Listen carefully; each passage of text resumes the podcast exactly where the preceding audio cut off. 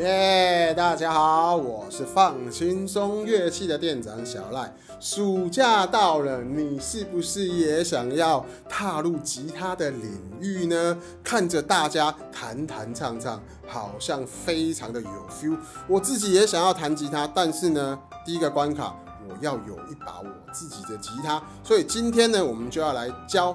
大家怎么挑选自己的吉他？怎么筛选一把适合自己的吉他？右下角的订阅有没有看到？订阅起来！影片马上开始，Go！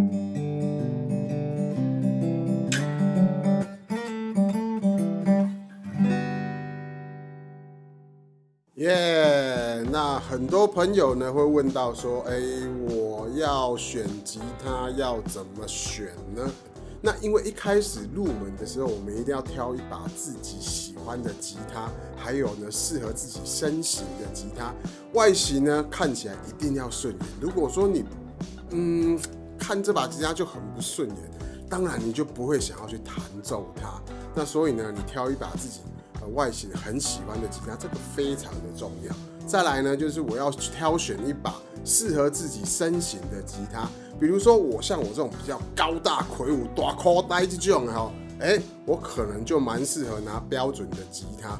但是如果今天我是比较瘦小的，那我的手又是比较小的啊，这时候呢，我拿标准型的吉他，可能对我来讲就会负担蛮大的。所以这时候我就可以来挑选像我手上的这一把琴，Anunew M1，还有。我旁边的这一把 M2 哦，这一种旅行吉他，所谓旅行吉他，它就是比标准筒身呢来的更小一点，这是三十六寸的小吉他，所以呢，这种小吉他对我来讲的话，我可能就比较容易去驾驭它。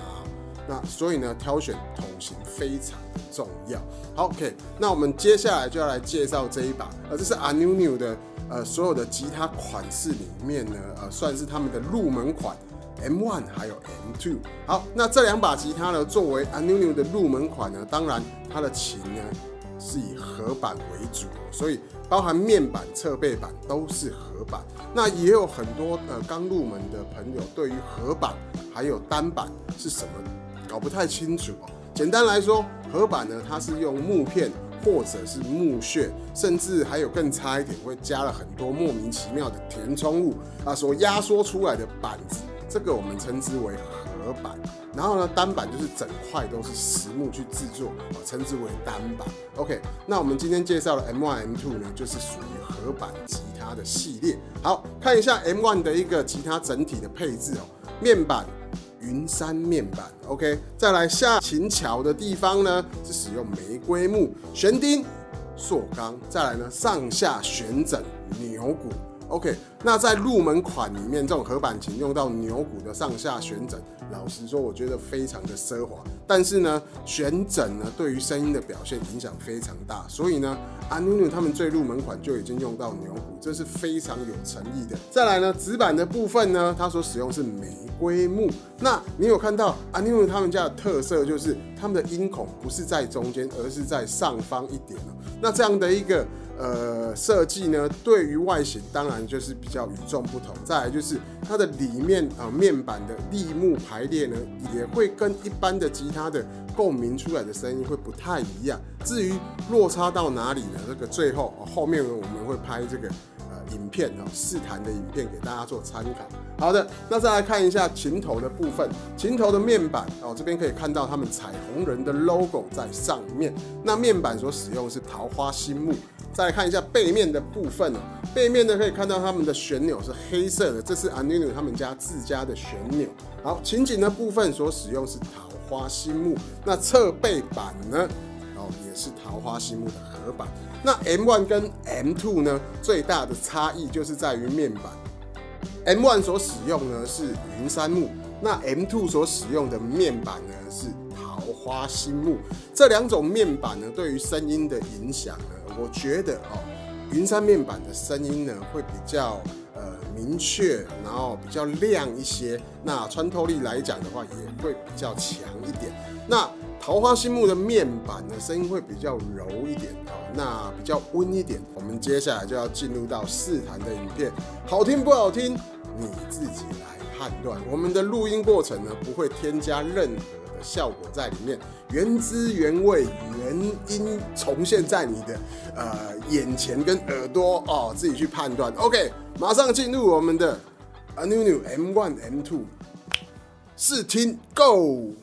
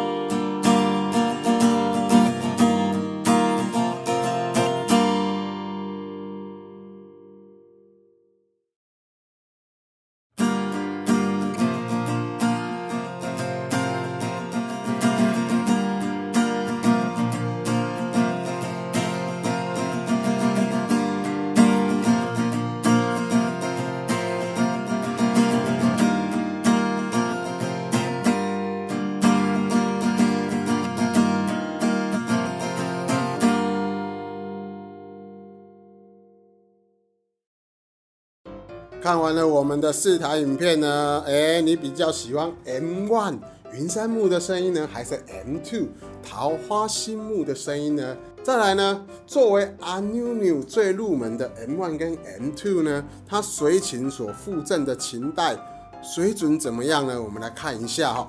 好，我手上所拿的就是这一次阿妞妞他们呃最入门的款式 M1 跟 M2 所附赠的琴带。首先呢，它是一个全黑的设计，再来呢，琴包哦，就是琴袋的最下方这边有一个呃彩虹人的 logo。好，我们看一下内装的部分哈，内装的部分打开哦。